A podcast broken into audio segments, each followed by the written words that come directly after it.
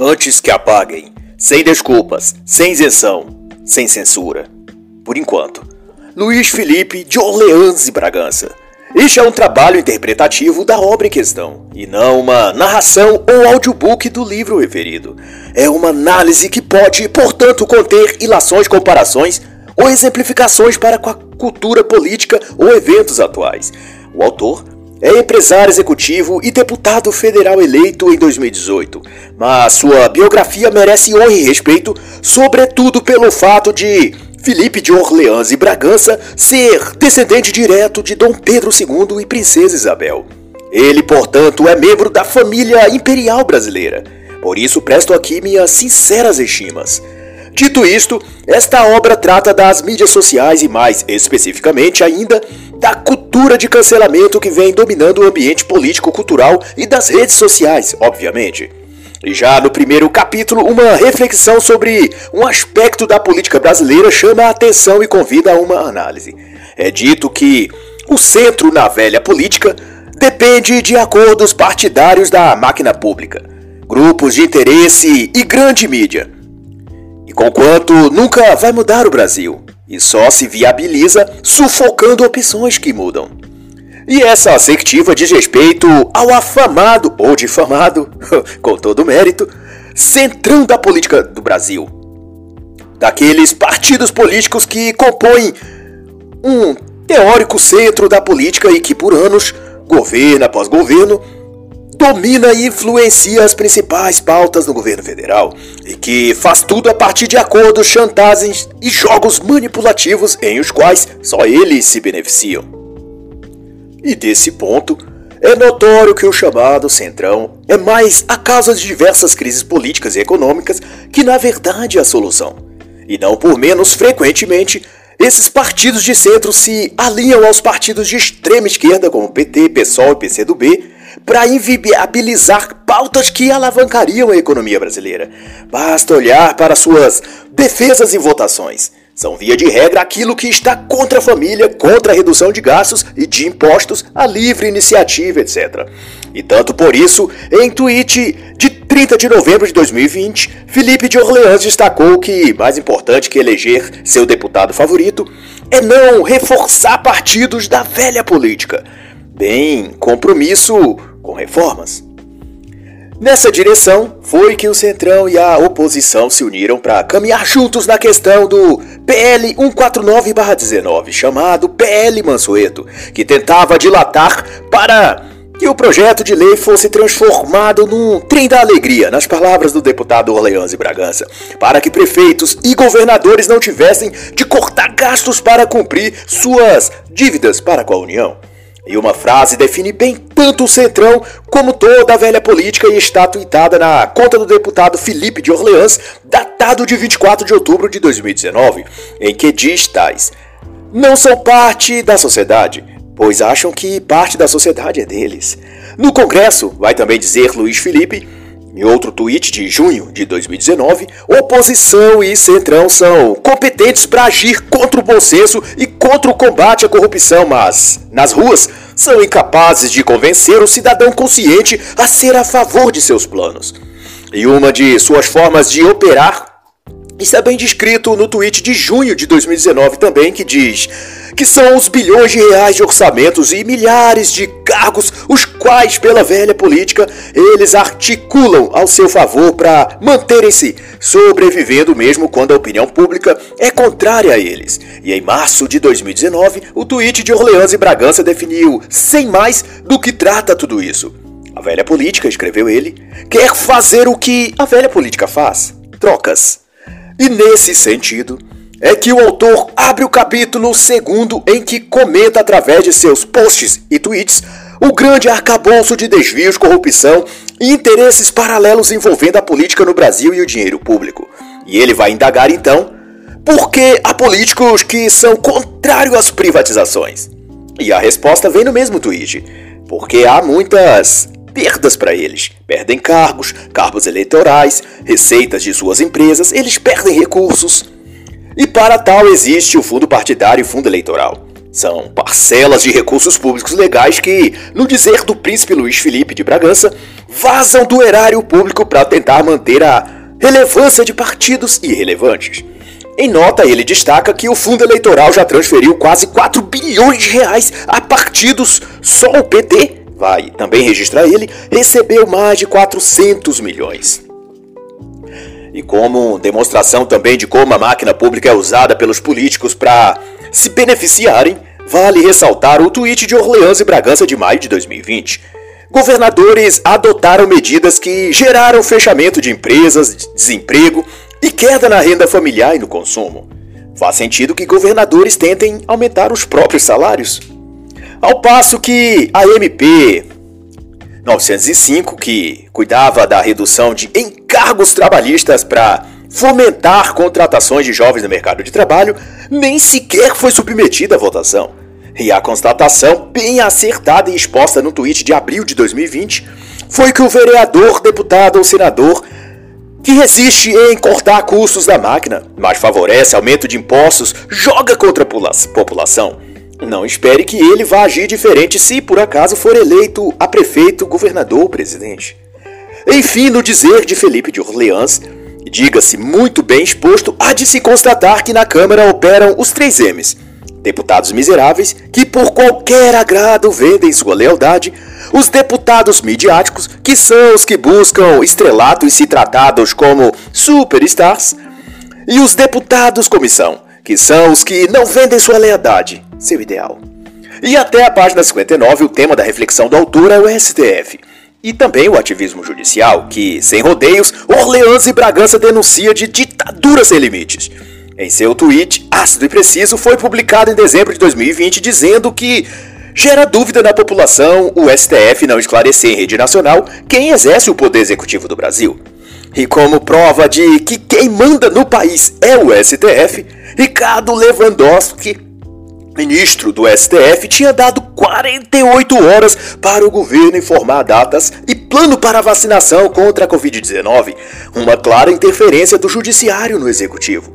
E se toda a petulância do STF ainda não se fez notar, vale salientar o que disse Felipe de Orleans em março de 2020, denunciando o abuso que os ministros da Suprema Corte tanto exibem por aí. O juiz Dias Toffoli, destaca o autor, explicou que ataques a instituições públicas significam ataque à democracia. Mas, como explica o príncipe Luís Felipe de Orleans e Bragança, instituições não são a democracia. Estas representam o Estado de Direito. A democracia é vontade popular. Atacar a vontade popular é que é atacar a democracia. E quem tem atacado tanto o Estado de Direito quanto a vontade popular é o STF. E em novembro de 2019, o dizer do autor foi que, com nossa Constituição ambígua como cúmplice, o STF vota para impedir que a justiça se estabeleça no Brasil. E para se ter uma ideia de quanto estrago o STF é capaz de fazer, apenas na questão da prisão, em segunda instância, o STF já avaliou e reavaliou-os ao menos seis vezes a cada nova reavaliação, ele decide o contrário do que decidiu anteriormente, ou seja, ele derruba um, sua própria decisão. Para um tempo depois, derrubar a decisão que derrubou sua decisão anterior. Complicado e confuso assim mesmo. Para quem deseja saber mais das peripécias do ativismo judicial do STF e até onde vai suas balbúrdias, recomendo as excelentes obras Inquérito do Fim do Mundo e Sereis como Deuses, ambos tendo como organizadora a bacharel em Direito Cláudia Rodrigues de Moraes Piovesan. E ao discorrer sobre OMS e pandemia, o autor reflete que o mínimo que os governantes deveriam garantir não é uma poção mágica, mas o direito de termos opções e com ironia, ele tuitou em abril de 2020 de que, ao menos nisso tudo, o cidadão teve um saldo positivo, o de entender a extensão do poder de agências como Anvisa, OMS ou prefeitos e governadores, e que todos estes podem violar tranquilamente as liberdades de nós cidadãos. E em março do mesmo ano, ele já havia publicado que, se estados têm autonomia para fechar estradas e conter o vírus, também deveriam assumir o ônus pelo desemprego e falência de empresas. Quem quer o bônus deve ficar também com o ônus, completou ele em seu tweet. e como tudo isso avança e afeta as áreas e aspectos da nossa vida, ela acaba transgredindo nossas liberdades e minando toda a estrutura civilizacional que somos, temos e que conhecemos. E dito isso, vale salientar o que escreveu o autor em agosto de 2018 quanto a isso. Toda grande civilização, disse ele, surgiu com cultura de forte base religiosa e uma elite capaz de transmitir os valores da religião. A análise crítica desses valores leva ao niilismo, destruidor dos fundamentos místicos e transcendentais que enfraquecem toda a sociedade.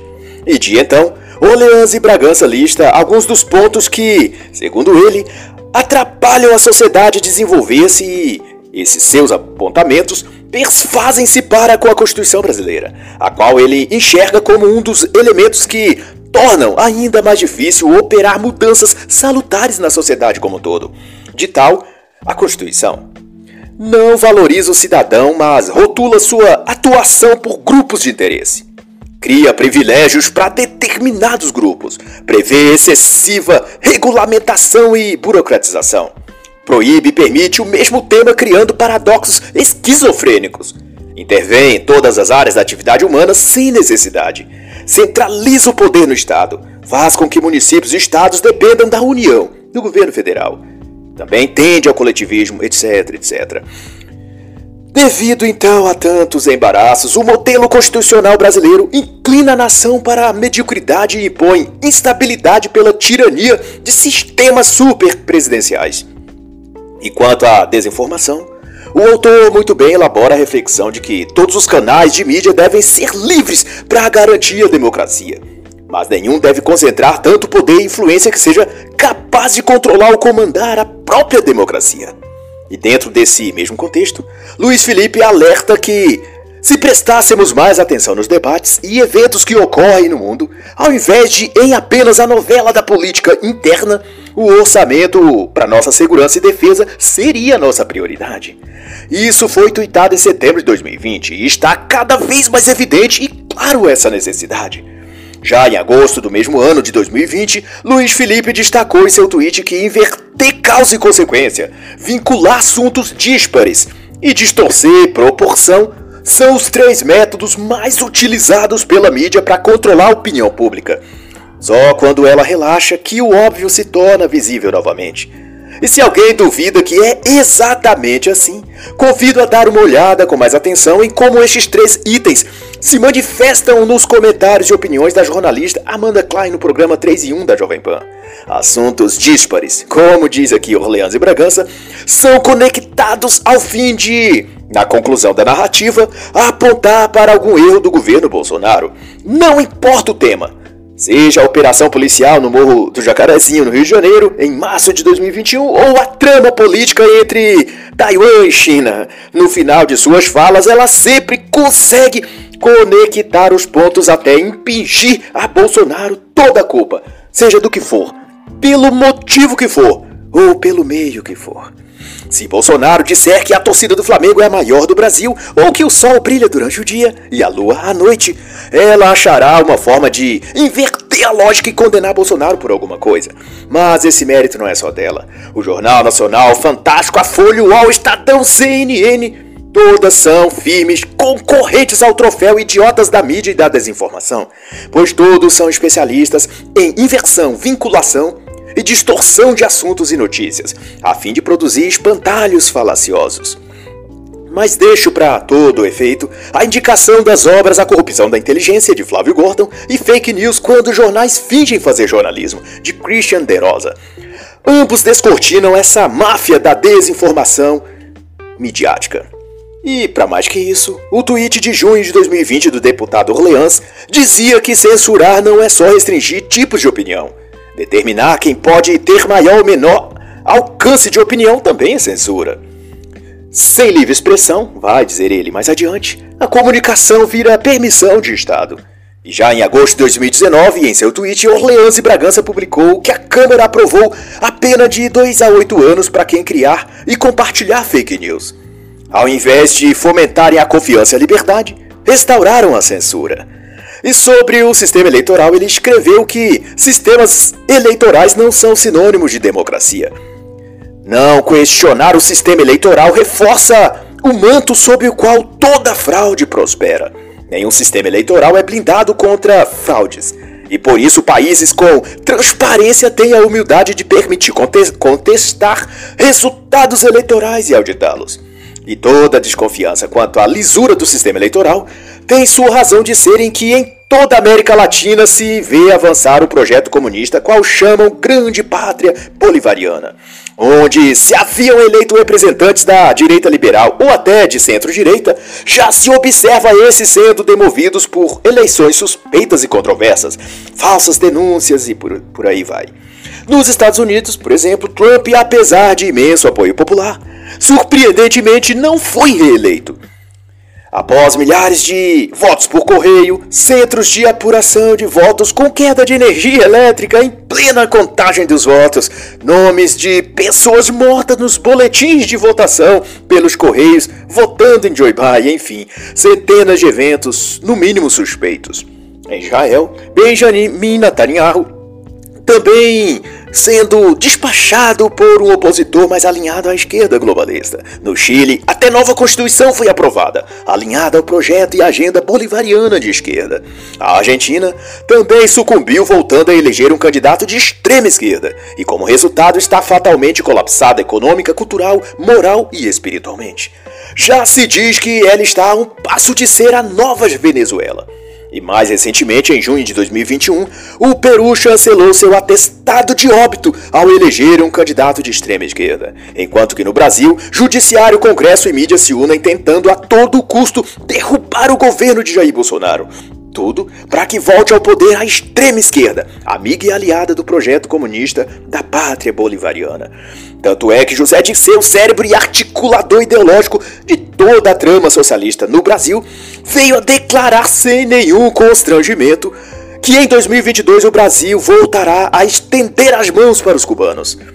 Essa sinalização tem como aporte a convicção dele de que nas eleições presidenciais de 2022 o ex-presidiário Lula voltará a assumir a presidência da República. Será que essa certeza de Dirceu teria a ver hum, com algo com as urnas eletrônicas do Brasil? Será que é possível que a confiança na eleição de Luiz Inácio, ex-presidiário da Silva, teria a ver com o processo eleitoral inauditável feito por meio das urnas da Smartmatic? Deixo então essas indagações para refletirmos. E sobre a Argentina, que exemplifica qualquer Estado comunista ou que pretende tornar-se tal, Felipe de Orleans tweetou em novembro de 2020 que lockdown, estatização e mais impostos são as medidas dos socialistas na Argentina. E o resultado é imigração, inflação, desemprego e, claro, piora na saúde. E ele alerta que os socialistas do Brasil também invejam a tragédia no vizinho e querem fazer exatamente igual por aqui que no geral se expressa por meio de uma agenda muito fácil de se identificar, que não por acaso também é a agenda globalista. Renda mínima global, impostos sobre grandes fortunas, projetos assistencialistas. Mas falar disso resulta em cancelamento nas redes sociais, pois, como assevera o autor, para quem é o problema, alguém falar do problema é uma ofensa. E assim encerra a análise da obra Antes que apaguem, sem desculpas, sem isenção, sem censura, por enquanto, de Luiz Felipe de Orleans e Bragança.